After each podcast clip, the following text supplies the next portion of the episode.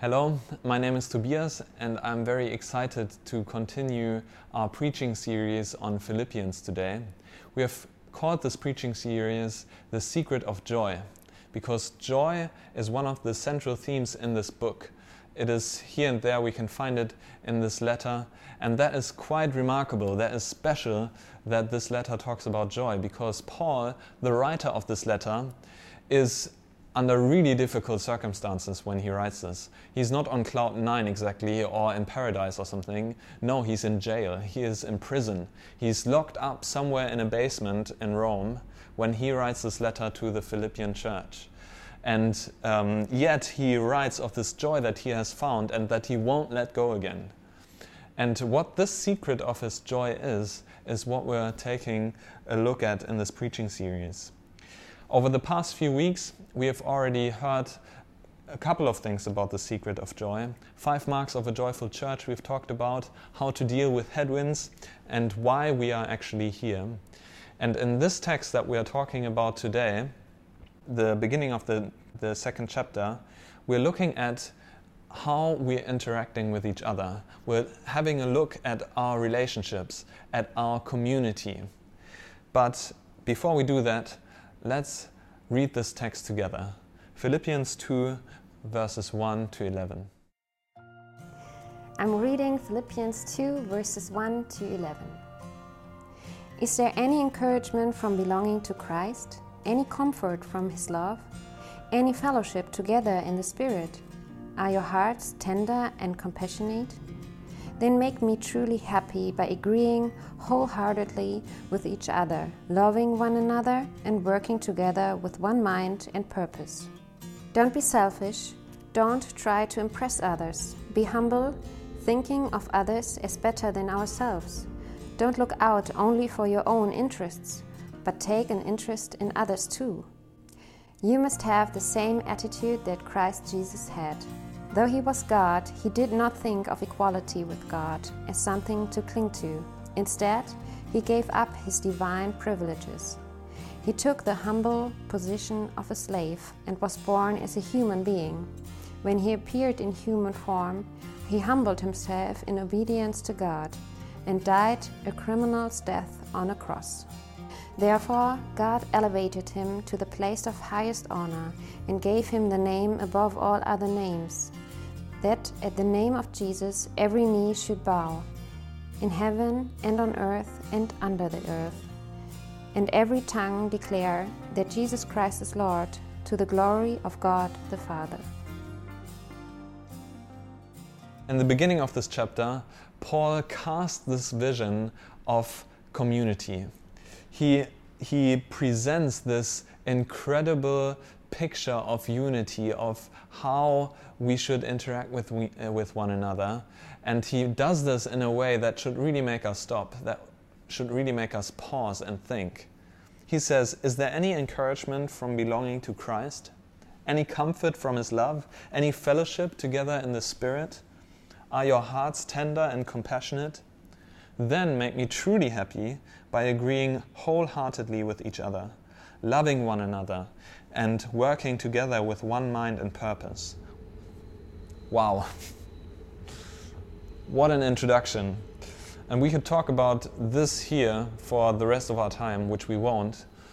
But instead, we will have a look at the previous chapter. We'll have a look back because what this is, is a continuation of what we talked about last week you remember what Dave, you might remember what Dave was talking about. Because in the chapter that goes before this, Paul urges the Philippians to live a life that is worthy of the gospel. And two things are marked by this life unity and fearlessness. You might remember this picture that Dave used last Sunday about the gladiators who, arm in arm, were fighting their enemies. And this is what we are continuing on from unity and fearlessness. And in what is following today, Paul is zooming in on the subject of unity. He is describing unity at its best, basically. So, this is the first point that I'm going to talk about today. This is true unity. So Paul goes into detail here and he describes this kind of unity that is worthy of the gospel. And there are things that are already there, he says encouragement from belonging to Christ, comfort from his love, fellowship together in the Spirit, tender and compassionate hearts. Those are things that are already there. Of course, there is encouragement from belonging to Christ. Of course, there is. Of course, there is comfort from His love, fellowship together in the Spirit. Those are things that are already there. They are there already in the Philippian church, and they are also already here in Berlin. They are also here in Mosaic. This is things that are already there. Tender and compassionate hearts. All of this is already there, but they can grow. Obviously, we're never, we'll never, we're never finished loving each other and growing in these kind of things. But yeah, they are already here. But they are like a little plant that is growing and growing and growing into this big and massive tree. So there is room for us to grow in all of these things. But Paul goes even further here. He says, They make me truly happy by agreeing wholeheartedly with each other, loving one another, and working together with one mind and purpose. So he says, The things that I've just talked about, they are great.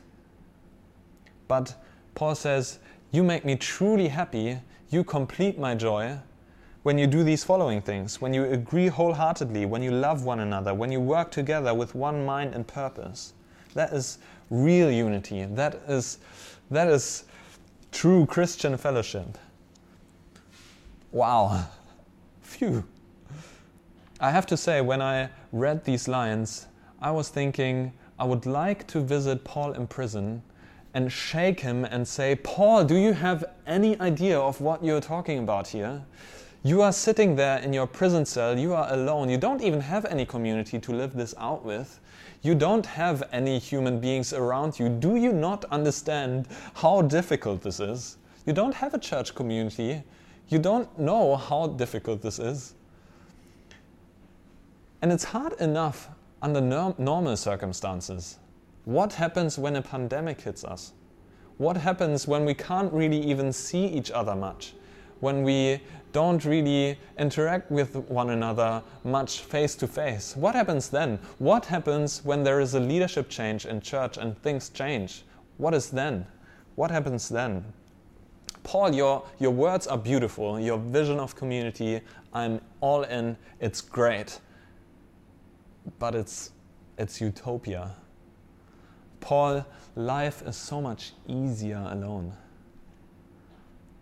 Alone, there is no one who can harm you, there's no one who can hurt you, there are no fights, there are no people that you are disagreeing with. It is so much easier to live by yourself, isn't it? I brought you something.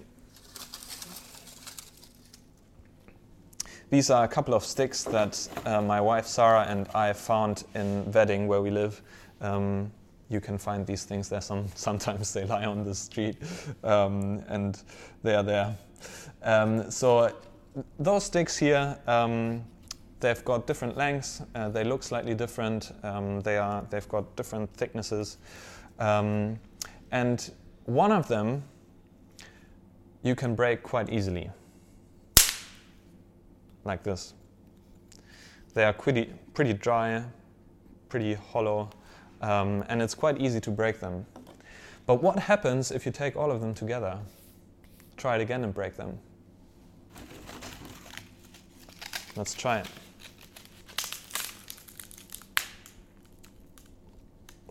It doesn't work, and I'm really trying. you can't break them, and it's that's e- uh, that's funny because the sticks themselves, they haven't changed. Um, one of these sticks is still dry, um, it's still pretty fragile, they haven't changed. But if you take them all together, you can't break them.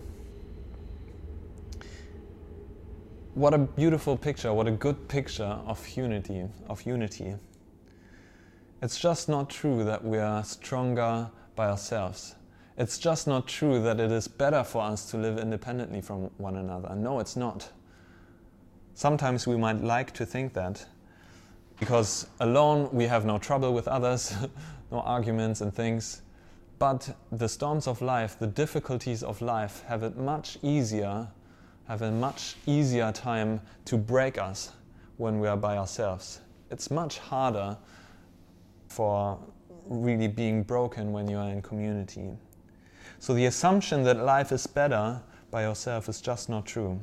Yes, we disagree.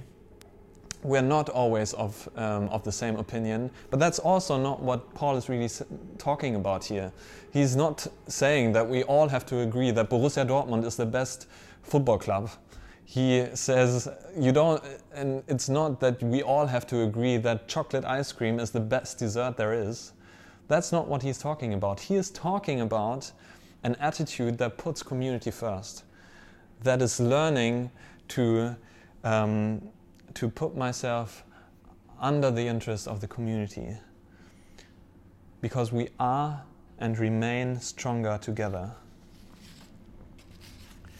Encouragement from belonging to Christ, comfort from His love, fellowship together in the Spirit, tender and compassionate hearts agreeing wholeheartedly, loving one another, work together with one mind and purpose.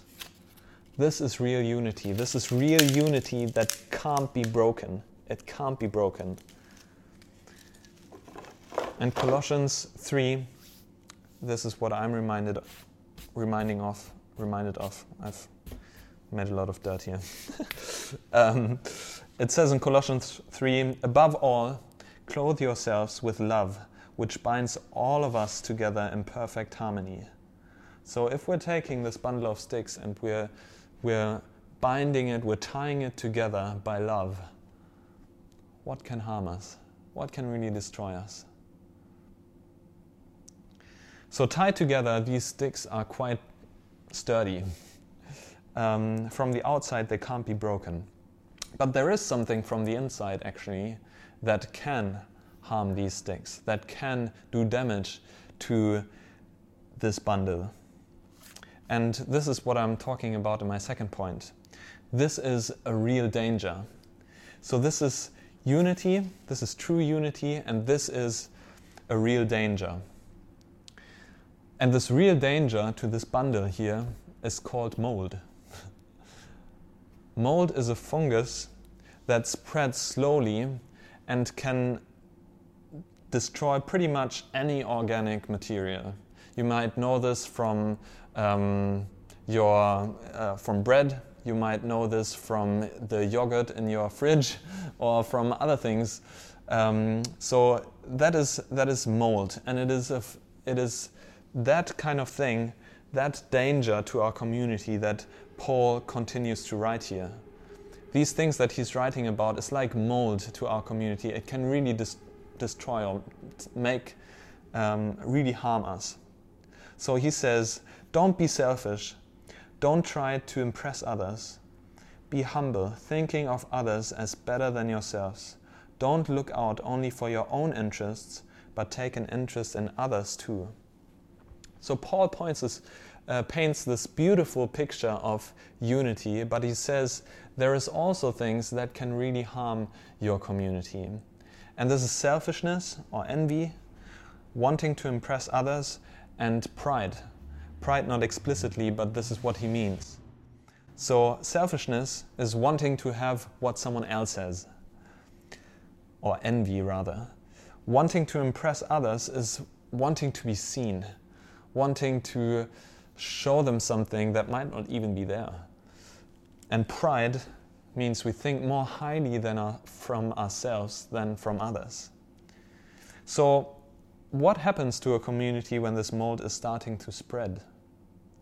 And we can see this in Mark 9, in a text that we can find also in the Bible. Jesus is on the road with his friends, with the disciples, and they are on their way to a village in the north of Israel. They arrive at their destination, and when they are there, Jesus basically asks, What did you talk about on the way? And the disciples are getting uneasy. They're looking at each other and they know something is, something is happening here. so everyone is silent. because they were arguing about who is the greatest among them. I was with Jesus on the mountain. I was, I was with Jesus on the mountain and I was walking on water. You weren't walking on water, you nearly died when you did that, so be calm. So, those might have been the conversations amongst the disciples. And um, you can see the envy. You can see them trying to impress one another. You can see the pride in themselves. And what does Jesus say? He says, Whoever wants to be first among you, be the servant of everyone else. He who really wants to be great among you, he says, be everyone's servant. If you want to be great, don't just look to your own interest. Don't seek only your own advantage. But the person is great who regards others higher than themselves. And you might be saying now, man, these disciples, they, don't, they just don't get it. How, sad, how, how child, childish are they? How, what is wrong with them? But don't we know that too? That we compare ourselves to one another, that we might be even envious at each other, that we know we should be happy, we should be celebrating the, um, the success of someone else, but actually we wish maybe it should go wrong. Maybe we don't wish the best for each other sometimes. Or we'd secretly wish, oh, this was, this was me, this person who is in the spotlight there. Oh, I wished I was getting all of this attention.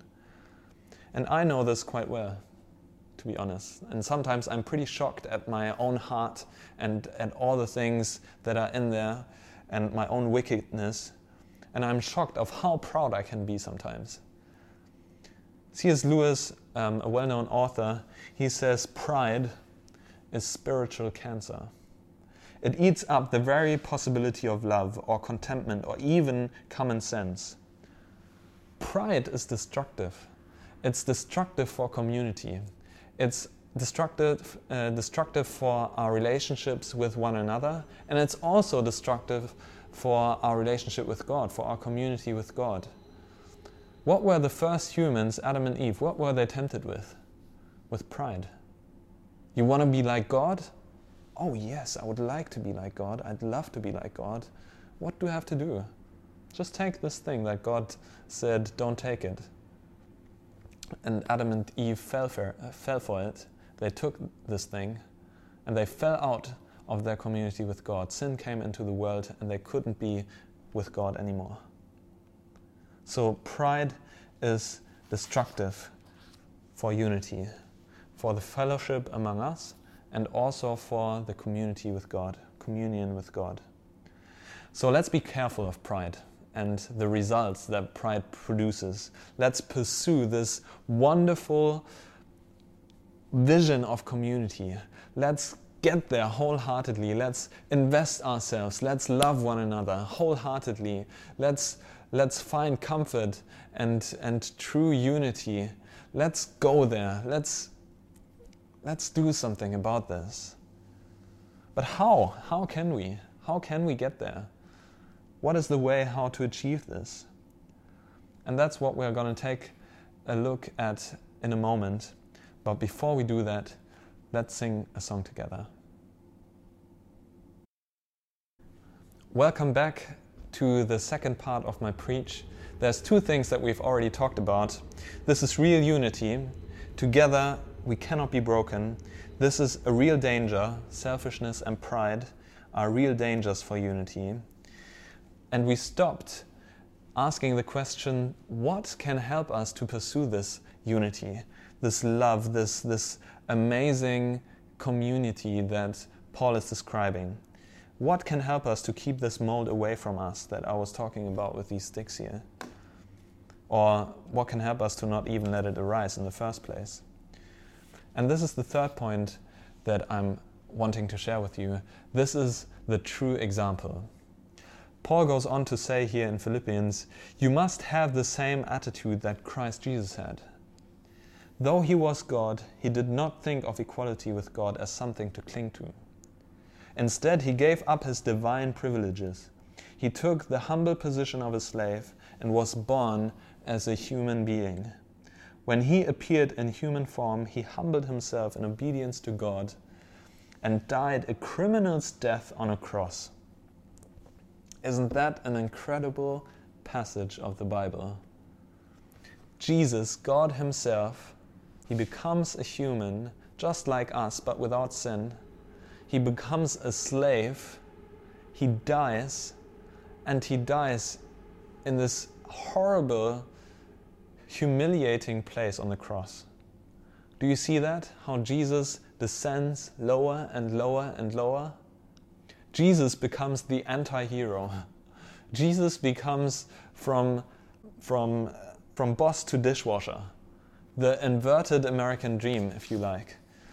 What kind of God is this who does that? That's incredible. What kind of God chooses to become a human and to die on a cross, a criminal's death, to exchange his perfection for the filth of man? Who chooses to bear the punishment that we should have carried because of our rebellion to God? Who chooses to take your sin and my sin upon himself, even become sin? How the Bible puts it, to take on selfishness and pride and, and everything else, every sin that we are carrying with us, and to be utterly despised. What kind of God does that? I don't know of any other God. And Paul says, This is the attitude you must have. Take Jesus as your example the only one who ever had a right not to serve, but to be served, he didn't regard this right as something to cling to. No, he gave it up. He gave up his right to do good to those who didn't deserve it. This is how you live a life worthy of the gospel, Paul says. If you want to pursue unity, unity if you want to, want to reach this, do it like Jesus. Become like Jesus. You achieve it by treating each other like this. And you might say now, okay, um, well, Jesus was God. I'm just a human being. So, how can I develop this attitude? And I would like to, I can see it. Um, it's, this is great. I want to be living like this, but I just don't know how to get rid of my pride. I just don't know how to. Billy Graham, he's a like world famous preacher. He led thousands and thousands in faith to Jesus. Um, and he would have had every reason to be proud of himself. And he came up with 12 things that can help us battle our pride. I'm not going to go through all of them straight away, um, you can look them up on Google if you want to, but I would like to talk about eight of these things. The first thing is confess your sin to God on a regular basis, he says. If you do that, um, if you say, God, I've made a mistake, I'm sorry, um, if you confess your sin, your guilt, God can use this to humble you. You will realize, man, you're not as perfect as you might think you are. The second thing is acknowledge your sin to others and ask for their forgiveness. Because humility before God is not complete if we're not also being humble before man. So you might want to talk um, to a friend um, to, uh, to confess your sin to someone else, or you might, there might be someone you actually need to ask forgiveness for. Um, and you might have to get something right. Take wrong patiently. This is something that is really quite difficult, isn't it? Um, because we would like to put things right. When, thing, when we are being wronged, no, we feel like we have to fight for our image. We need to do something about this. But this is a real test of character when we don't have to do this. Actively submit to authority actively submit to authority, the good and the bad. Wow. Submission is not easy. It's not easy, it's not popular um, to submit to, uh, to authority. Um, but yes, it helps us battle our pride when we come under authority. Receive correction and feedback from others graciously. Look for opportunities to serve others in church, at work, in your neighborhood. There is so many opportunities to, to serve others. Look for opportunities to serve. Cultivate a grateful heart.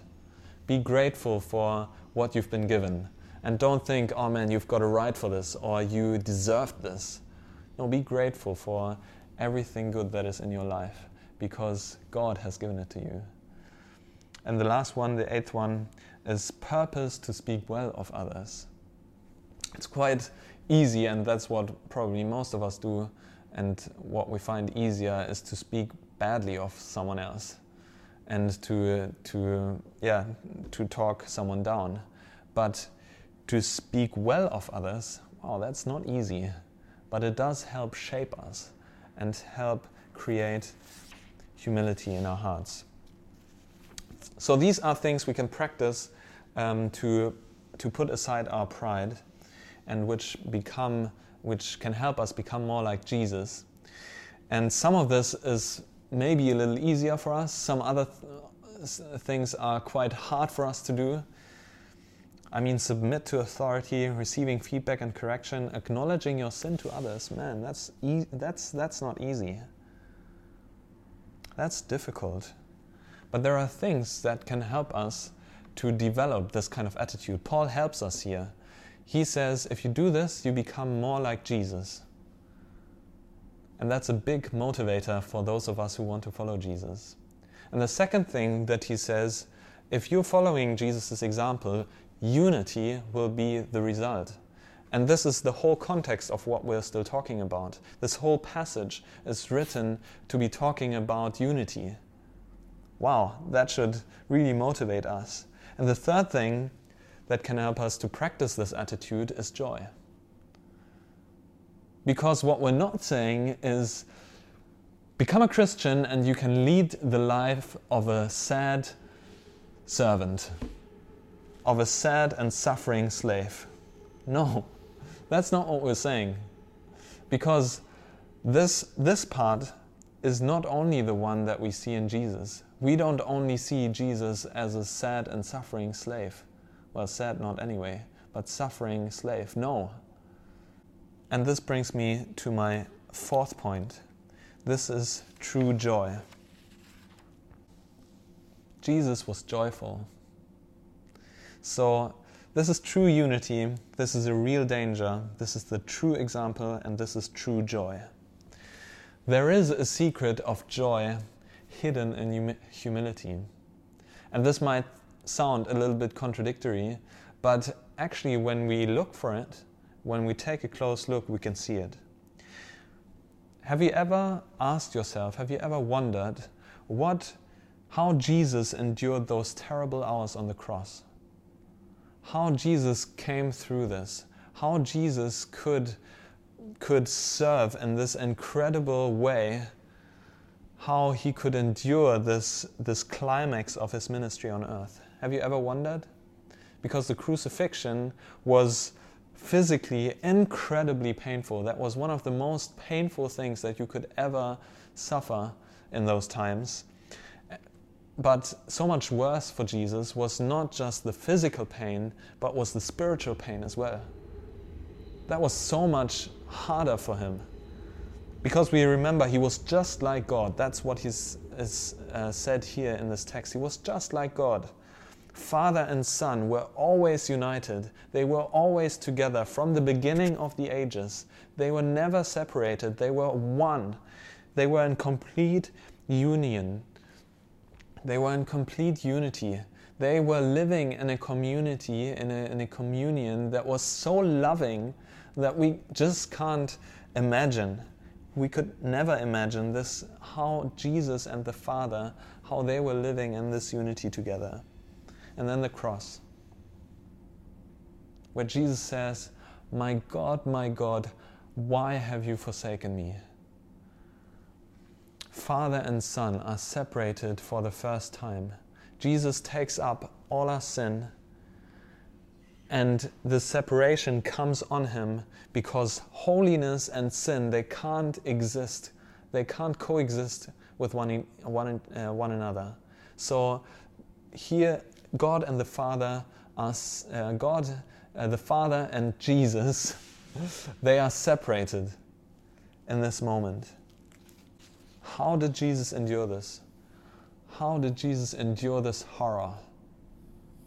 In Hebrews 12, verse 2, it says, Because of the joy awaiting him, he endured the cross, disregarding its shame. Now he's seated in the place of honor beside God's throne. It was the joy awaiting him that enabled Jesus, that helped Jesus in this incredible act of service. When he hang, hung on that cross, it was the joy awaiting him, the joy set before him that helped him endure this horrible pain, this separation from his Father. So, what was that joy? Well, this, this question has certainly a lot of answers, but one of the answers is it is the prospect of the reunion with his Father he looks forward to meeting the Father again, to be with him again, to be living again in this close unity. He takes his seat beside God's throne. That's what it says in, in this text. Father and Son reunited, they are one again. That was part of the joy, one part of the joy before him. It is described in more detail here in our text in Philippians, actually. Therefore, God elevated him to the place of highest honor and gave him the name above all other names, that at the name of Jesus every knee should bow, in heaven and on earth and under the earth, and every tongue declare that Jesus Christ is Lord, to the glory of God the Father. So, God the Father gives Jesus the name above all other names. He gives him the place of honor. He exalts the one who before has been so humiliated, the name in which every knee will bow, the name which every tongue will confess that Jesus Christ is Lord. And this too is surely one, one of the joys that was set before Jesus on the cross, that was awaiting Jesus. But it gets much better. This is how God the Father is being honored. So it's not that Jesus egotistically um, clings to this, uh, to this worship, um, to this glory. No. God gives Jesus, God the Father gives Jesus the name above all other names. And through that, God the Father is being glorified, is being honored. To the glory of God the Father. This is what it's saying here. Isn't that beautiful? Isn't this incredible, isn't? Oh man, I, it's incomprehensible. I can't explain it. It's amazing. The unity restored. The separation that was that that the Father and Jesus were suffering is not there anymore. They are reunited. So, what does Jesus show us about the secret of joy then? Because practicing humility is hard. You were wronged, maybe, and you, you didn't stand up against it, you didn't correct it for one reason or another. Or you submitted to authority and you've been disappointed, or you've been even hurt. You served and no one thanked you, no one even saw it, maybe. So, practicing humility demands a lot of us. Jesus costed everything. It cost Jesus everything. But the promise of God to the humble is this Luke 18, verse 14, it says, And those who humble themselves will be exalted. We can see it in Jesus, in our perfect, in our ultimate re, uh, example of this. But it also is for us. When we humble ourselves, we will be exalted. And not only that, we will be united with the Father. That is the joy set before us in serving in, in, in um, humbling ourselves. Yes, we will have communion with God. We will be united with Him. Wow, what a joy, what a privilege, what, a, what an honor. How amazing, how good. We will be united with God Himself. Wow. We can see this in Jesus in our ultimate example. The one who humbled himself to the point of death to whom God then gave the name above all other names, the names under which every knee will bow and every tongue will confess that He is Lord. He is the true King. And that is my fifth point. So, this is true unity. This is a real danger. This is, tr- this is the true example. This is true joy. And this is the true King. Our passage ends here with this majestic view of Jesus, with this scene of worship. Here he is, Jesus in all his power, in all his glory, and in a beauty that is hard to imagine. And the day will come where all his might, his righteousness, his strength, his love, his grace, his holiness will be visible to everyone. Every knee will bow, every tongue will confess, everyone will fall down and worship. Every power in heaven, on earth, and under the earth will bow down under this name. And the children of God will be united with their Father. And this also certainly is one of the joys um, that was set before Jesus. Not only him and the Father, but he has a community that he saved, and this community will be united with the Father. That was certainly one of his joys as well where suffering world will receive its king. The day will come when this happens, when this king will come who will finally make everything right, where he make all things new, where he will dry every tear, where he will bound up every wound. Wound. There, there is a day um, where He will bring a new heaven and a new earth, where there is no pain anymore, no mold, no sickness, no corona, no death, but where there's joy and peace and rest. That day will come. And this is how His kingdom will look like in all its glory. And yes, the fullness of this kingdom we can't see just yet but his kingdom is already here now. It has broken out, it has, it has started to break out from the beginning of Jesus' uh, ministry on the earth. This is already here. A kingdom with a new order where love and humility should reign.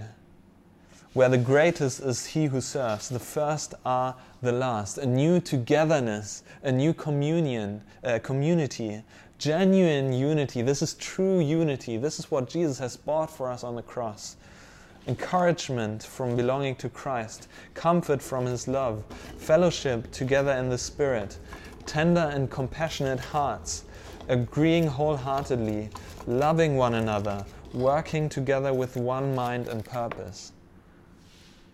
This is the way of the kingdom. This is true unity that can't be broken. The new order. And we get there when we follow Jesus when we practice the same attitude that Jesus had our servant king. And with this, I would like to come to the end. You might have realized while I was talking uh, some of the mold that might be in your heart or in your life, some things that are, um, that are harming fellowship with others, the community with others, or harming your relationship to God. Things like selfishness, envy, pride, or any other, th- other sin, any other thing that, are, that is harmful to the community with others or with, with God. So, why don't you take a moment in the next song um, or this afternoon or whenever you're watching this um, and confess to God what you've done wrong? and experience forgiveness for that. You might be asking as well, though, how can I even belong to this kingdom? I would like to. That sounds great. Yes, I want to be a part of this. And you, you can't become a, um, a, a part of this kingdom by your own strength. Remember, there are this is this works different. This is a different kingdom. So uh, you can't get in by good behavior or following rules or something, but you get in by becoming weak by confessing your sin, by believing that Jesus died for your sin, that He took it on Himself so that you could be together with God again by faith. There is an opportunity called Alpha, um, which we are starting this week, um, where all of these questions are being answered, where you can say what you believe, what you think about this. And we're going to talk about who Jesus was, why he had to die, and a lot of other things um, that might have come through today. So you are very, very invited to come to sign up. You can sign up on mosaicberlin.com slash alpha, and we would love for you to come and get there. I would also in, like to invite you to pray with me. If you've never invited Jesus into your life, if you haven't received forgiveness for your sin, I invite you to just pray with me right now before we close. God, I thank you for your love. I thank you for offering me your forgiveness. And I admit that I have become guilty before you and others. I have lived without you. I didn't care about you. And I don't want to continue like this. Jesus, I believe you died for me. I believe that you took the punishment that I should have deserved. And I ask you, I, I ask you to forgive me.